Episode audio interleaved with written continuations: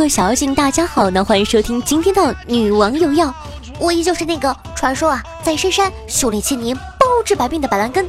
谢谢夏晨瑶。你看啊这一年时间过得有多快呀，眼瞅着又要年底了，眼瞅着又要到家里催你找对象的时候了。小白的妈妈呢，前两天就问小白说：“哎呀，儿子，你什么时候也找个对象，让我和你爸抱个孙子呀？”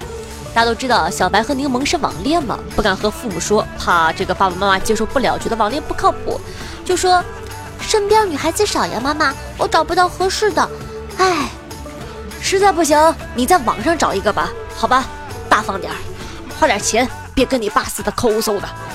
小白一听，哎呀，正中下怀呀，很开心，于是乎啊，就跟他妈说，哎妈，那我给你看一个女孩，我喜欢她可久了呢。妈，你觉得怎么样啊？呃，这个姑娘吧，不错不错，面相挺好的，你爸也喜欢。哎妈，他说他手机掉水里了，想买台苹果叉，我觉得这是个机会，你说呢？嗯，那就买，大大方方的，给人家留个好印象啊。那个儿子，那个什么呃，苹果叉呀，是吧？多少钱呢？啊，一万。儿子。你爸觉得吧，这个网恋这东西啊，还是不太现实。你爸觉得不行啊。同一个世界，同一个爸妈，都是套路。啊。刚才呢，看到有人说他妈妈呢是一个一辈子没有下过厨房的人。他妈妈做过离下厨最接近的一件事儿，就是在他的伤口上撒盐。难道没有火上浇油吗？有人说。我妈在没嫁我爸之前呢，是家里的千金大小姐，从来不劳动。嫁给我爸之后呢，我爸也承包了大部分的家务。我妈做过最耗费体力的劳动，就是揍我。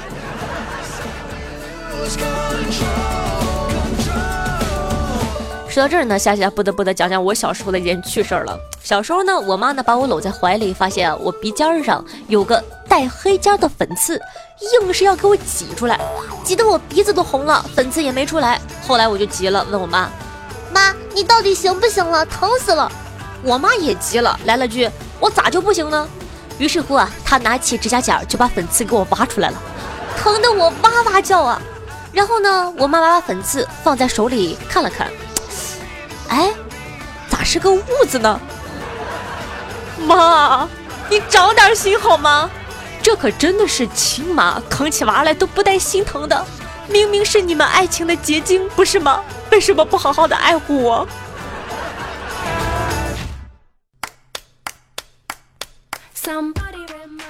科学家们发现，经常出去看世界的孩子，成功的几率往往要比其他人大很多。那为什么经常旅游的孩子在成年后更容易成功呢？经过大量的调查后啊，科学家得出结论，因为他们家通常更有钱。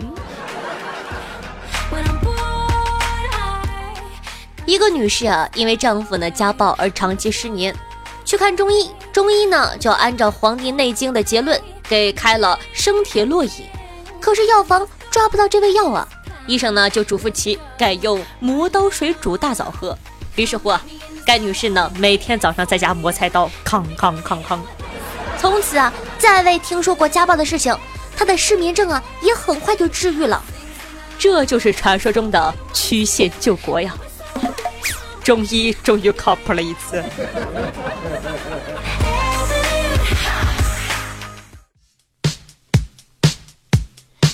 又到了一年一度啊南北冬季吐槽的大会了，大会的主题呢就是南北方供暖的问题。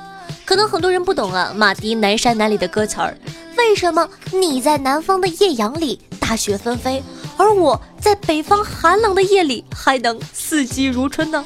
今天夏夏就来为你解答。话说呀，北方人过冬呢靠暖气，南方人过冬靠一身正气。相比前两年，南方要求供暖的呼声突然大涨，所以问题来了：南方这么多年没供暖都熬过来了，为什么这两年供暖的呼声突然高涨了呢？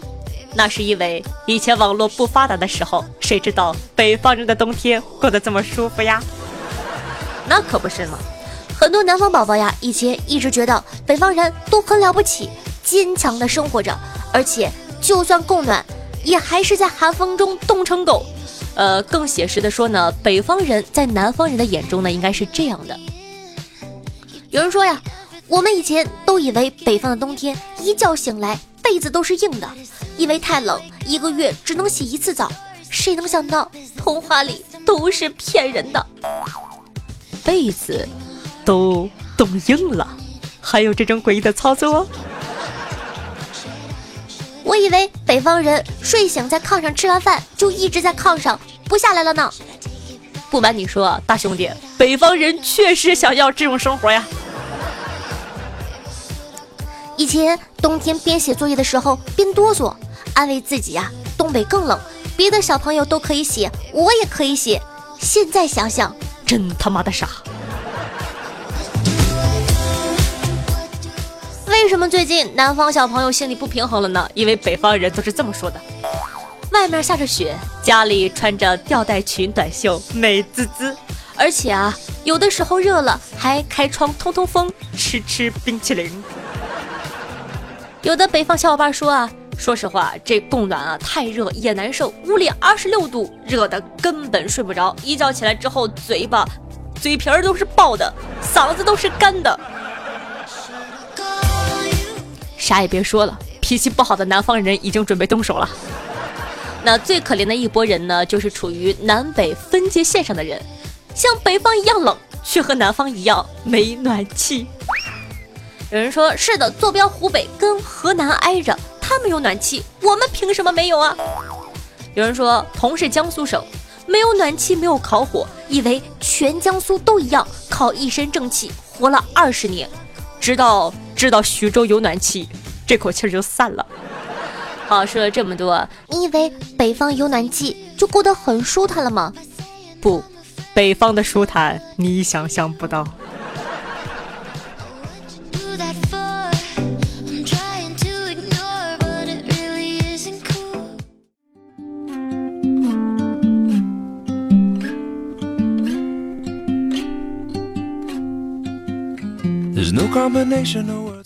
嗨，欢迎回来！您正在收听到的是《女王有药》，我是夏夏夏晨瑶。那喜欢我们节目的宝宝，记得一定要点击一下播放页面的订阅按钮，订阅本专辑。这样的话，你就再不怕找不到我了。喜欢夏同学呢，可以关注一下我的新浪微博主播夏春瑶，以及公众微信号夏春瑶，可以知道我更多私密的小生活哦。好呢，喜欢夏同学呢，也可以加一下咱们的互动 QQ 群四五零九幺六二四幺四五零九幺六二四幺，在里面呢可以认识很多志同道合的朋友。在收听节目的同时，记得点赞、评论、赞助、转发，做一个爱夏夏的好少年。那每天晚上的八点钟，在喜马拉雅 APP 还有我的现场直播活动，期待你的光临哦。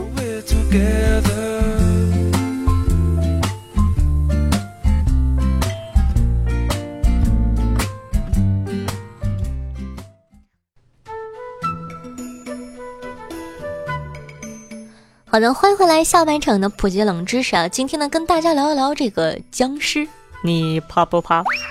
僵尸呢，曾是上世纪八十年代香港电影很受欢迎的题材，他们蹦蹦跳跳，引发了一阵僵尸热。香港电影史上的第一部有僵尸的电影呢，是一九三六年杨公良导演的《午夜僵尸》。到八十年代中期啊，林正英出演的《僵尸先生》更是成为家喻户晓的经典之作。从这部电影开始啊，僵尸的形象就被定格了。但你有没有想过，为什么所有的僵尸穿的都是清朝的官服？他们呢和国外丧尸最大的不同就是他们有制服，而且呢还是清朝的官服。可僵尸的起源呢并非清朝，而是很久之前的皇帝时期。我给你讲个恐怖故事，你听不听？不听不听不听。清代的袁枚《续子不语》中记载说：“尸初变为旱魃，再变即为吼。”意思是呢，尸体啊会先变成旱魃。旱魃呢是神户传说中塑造的女神，助皇帝打败了对手。旱魃死后变成了吼，就是僵尸始祖，走到哪儿都是寸草不生。清代纪晓岚呢《阅微草堂笔记》中写道：“少年常遇一僵尸，白毛遍体。”目赤如丹砂，指如曲钩。集合以上可以看出，僵尸呢不是出自清朝，而且是不穿衣服的，一身的小白毛。影视创作的时候啊，设计僵尸服为清朝官服，是与当时的社会大环境有一定关系的。上世纪八十年代呢，中英签署了香港回归中国的条约，这无形给香港人民形成了集体宿命的意识，使社会上浮现了疑神疑鬼及迷信的风气。而清朝官服是帝制时代的象征，指向哪里不言而喻。那从文学角度上看呢，僵尸之说盛行于明中叶后及清朝。清朝呢，对僵尸的研究和僵尸事件的记载是最多的。袁枚的《子不语》，纪晓岚的《阅微草堂笔记》，此二书呢可以说是僵尸大全。《聊斋志异》有篇叫《尸变》，就是讲僵尸的。当时呢，人们对清政府不满，尤其是文人。索性呢，借手中的笔，将穿清廷服装的僵尸和奇闻异事糅杂到一起，写成了小说，来暗讽清朝的僵化和那些行尸走肉、吸血的官僚们。香港僵尸电影呢，大多来自这些书籍，因此呢，僵尸自然就穿清朝的服装。再从时间角度上看呢，《子不语》中僵尸细化分为八个等级。尸变出脸色发紫为紫僵，数年后宝石精血长出黑毛为毛僵，而电影里跳的可以飞起来的僵尸，则是花了三百年左右吸收月亮的精华出来的飞尸。那根据香港电影出现的时间再往前推三百年，也正好是清朝年间。就这样，一直到现在，僵尸都穿着清朝的官服，甚至成为具有中国特色的吸血鬼形象。那么。你就该问了，夏夏，这世界上真的有僵尸吗？有人说呢，僵尸其实是人贩子。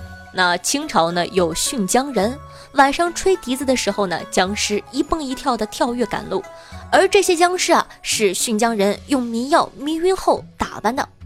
也有人说啊，僵尸其实是赶尸人，赶尸人呢被称为赶尸匠，专门带那些客死他乡的人回家的。用绳系着尸体，额上贴着黄纸符，打锣响铃开路，昼伏夜行，天亮前投站，接起纸符，是靠墙而立，到夜间继续上路。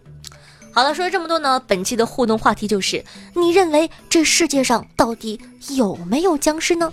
可以在下方的评论区互动留言，来一起探讨一下吧。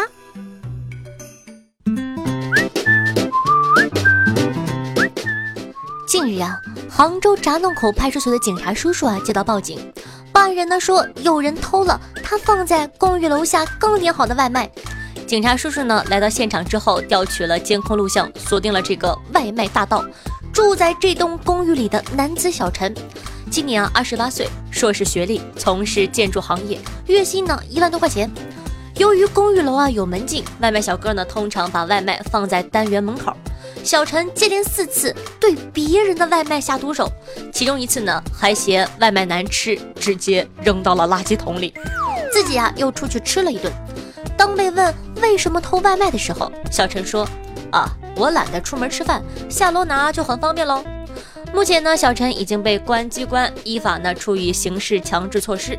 夏夏就不明白这个逻辑了，你拿人家外卖要下楼，自个点外卖也要下楼拿。凭啥会觉得拿别人的比较方便呢？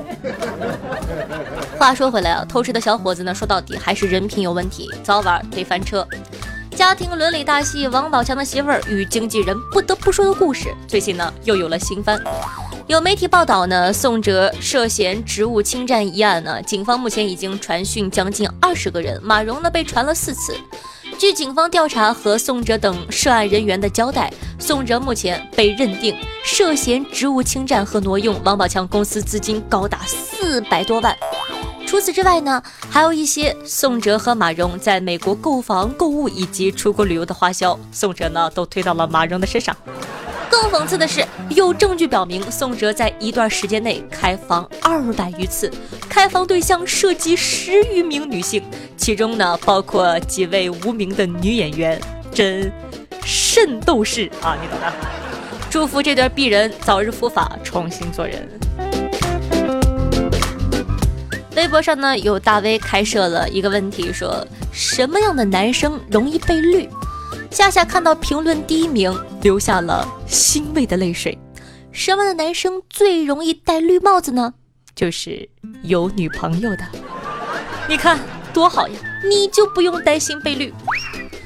日前呢，这个泰州晋江一个男子出差呢，给老婆和小三儿分别买了苹果手机，结果小三发现男友给妻子买的是 X，而给自己买的却是八，竟然跑到男友家中大闹，最后呢惊动了派出所。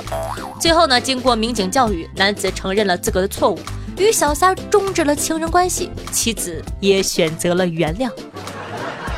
小三没摆正自个的位置啊！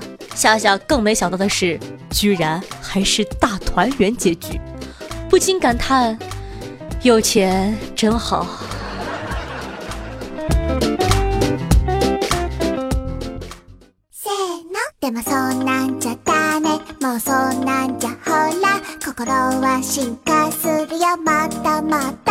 好的，欢迎回来，又到了万众瞩目、星光璀璨的赞助环节，咱们来看一下上期都有哪些大爷给夏夏进行赞助了，他们又起了哪些好玩的名字呢？首先啊，感谢一下咱们有豪子的哥哥，他们分别是有种真怕我、肤白貌美大长腿的夏夏、爱夏夏的查理、夏夏让我叫豆豆、夏夏娉婷婉约的风姿、想办法对夏夏一批多、二零一七奔小康、东北血腥汉子、爱夏夏的明明、夏家懒懒以及醉梦倾城楼，感谢以上十位同学对夏的喜爱和支持，爱你么么哒。那咱们上期的榜首呢，就是我们家的正趴哥哥，感谢我们家正胖吧，恭喜！咱们的榜眼呢是可爱的肤白貌美大长腿的夏夏，这个名字起的深得真心。探花呢是经常出现的查理哥哥，查理哥哥基本上每期都会给我的节目盖楼，辛苦了，爱你哟。嗯，那听众朋友，夏夏娉婷婉约的风姿说道：“背着女朋友嫖夏夏一下，哎呦喂，怎么样，刺激吗，小伙子？”好的，同时呢，感谢一下 biu biu 采菊东篱下，时光荏苒，雨落心言，呆呆呆呆木头，车机龙，潜水中的白猫酱，下期狗，鬼鬼这是什么鬼？爱夏夏的破茧，老猫，糖果是什么果？爱夏夏的雪落，爱清纯大奶，夏夏的小裙，梧桐恋树，二丹呀，放学后等着爱夏夏的乔妹儿，枸杞家的公狗，以及叉叉，感谢以上三十位同学对夏夏的喜爱和支持，爱你们么么哒，嗯。那你的打赏呢，就是对夏夏节目的肯定，也是夏夏努力做下去的动力。希望大家多多鼓励支持哦。每期女王要打赏金额低的同学都可以获得我的私人微信，还在等什么呢？快行动起来吧！嗯，爱你哦。当然了，你也可以通过点赞、评论，或者说把我的节目转发在你的微博朋友圈里，来当一个爱夏夏的好少年哦。嗯。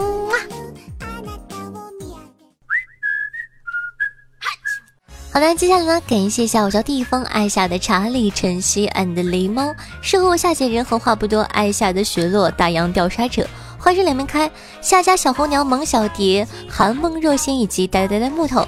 对上期的女网友要辛苦的盖楼，各位盖楼工辛苦啦！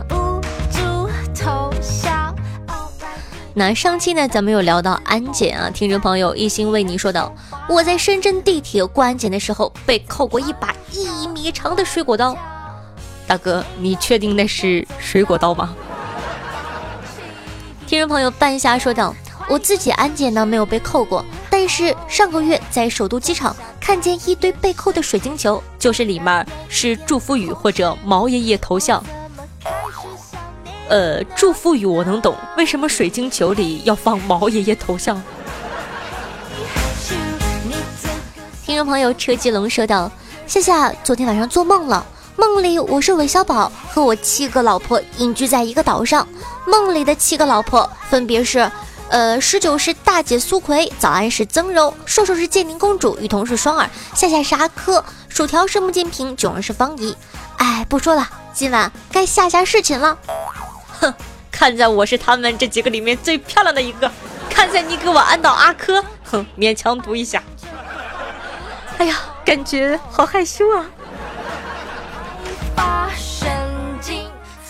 听众朋友夏家原主爱深深说道：“其实我知道你会走，从你来到我身边的第一天我就知道，可是我就是没忍住想去靠近你，控制不住的想对你好。”还是幻想了很多以后和你生活的点点滴滴，后来你走了，我在你后面追着说：“夏夏，你别走，我承认你是三九小脚虾，还不行吗？”你快走，走开！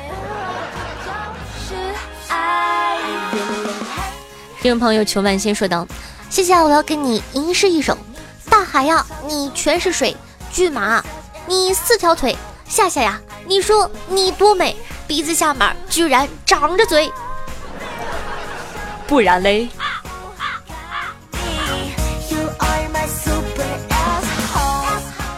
听众朋友欧阳叶妮说道。夏夏，我要减肥了，胖了快二十斤了，我要疯了！有没有什么健康、快速、有效的减肥方法推荐一下呗？我亲爱的夏夏大人。话说，像我这种大半夜吃夜宵、从来不长肉的人，你居然问我怎么减肥，我怎么可能知道呢？根本就不愁好吗？那听众宝宝们有没有什么减肥的秘方，也可以互相分享一下，在下方留言哦。我感觉说完之后又要被人打了，唉。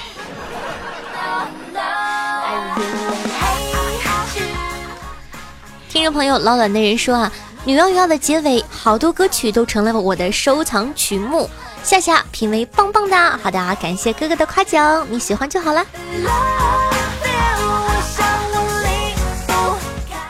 听众朋友，鬼鬼说，来到喜马拉雅，自从遇见你就一直追随你的脚步，谢谢你给我们带来的快乐，有许多话无法当你面诉说。自从把第一次给了你，我发现我已经爱上你，爱得无法自拔。每天都会来看看你，虽然只有声音，但都会让我心情很愉快。爱你的人那么多，我不求你能记住我，我只想默默的爱着你。谢谢，请接受我这一点点的爱，我想我会一直爱下去的。爱你的鬼鬼啊，被表白了呢，好害羞。感谢大家的喜爱和支持，嗯。听众朋友，等待说道：“双十一准备把所有的板蓝根都买了，因为我相信一定可以遇见你。你别说，我看到他这条评论的时候呢，真的有一种被撩到的感觉，你知道吗？怦然心动，买下所有的板蓝根，只为遇见我。”少林说：“我我我我是听夏夏节目长大的，我今年十八厘米了呢。”你就吹吧，我才不信呢，小丢丢。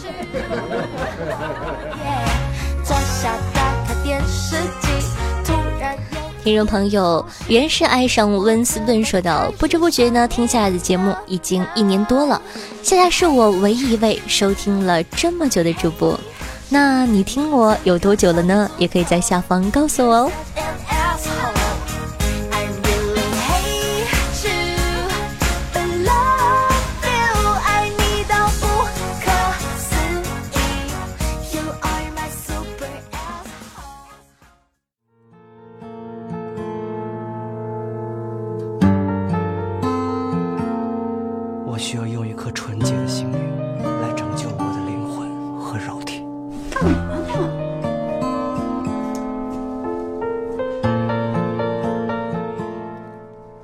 一双鞋，刚买的时候蹭上一点灰，都要蹲下来擦干净。穿久了之后，即便被人踩了一脚，可能也很少低头。人大抵都是如此，不论对物还是对情。最初他皱一下眉，你都心疼；到后来他掉眼泪，你也不大紧张了。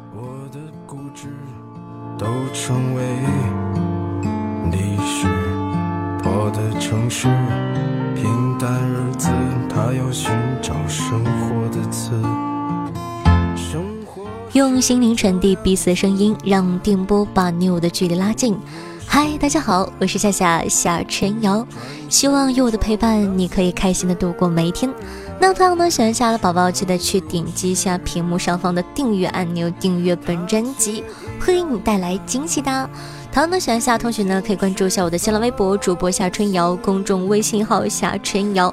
每天晚上的八点钟，在喜马拉雅 APP 都会有我的现场互动，期待你的光临哦。好了，以上呢就是今天节目的所有内容了，咱们下期再见。一首好听的歌曲来自宋冬野，送给大家，拜拜。双手都没有。你会不会离开我？我好怕。我觉得吧，我这日子过得特没意思。你最无情、最冷酷、最无理取闹。让开！要走我就死给你看。他的幼稚，我的固执，都成为历史。我的城市，平淡日子，他要寻找生活的刺。生活是这样子，你烦不烦呢？不是啊，转身撞到现实，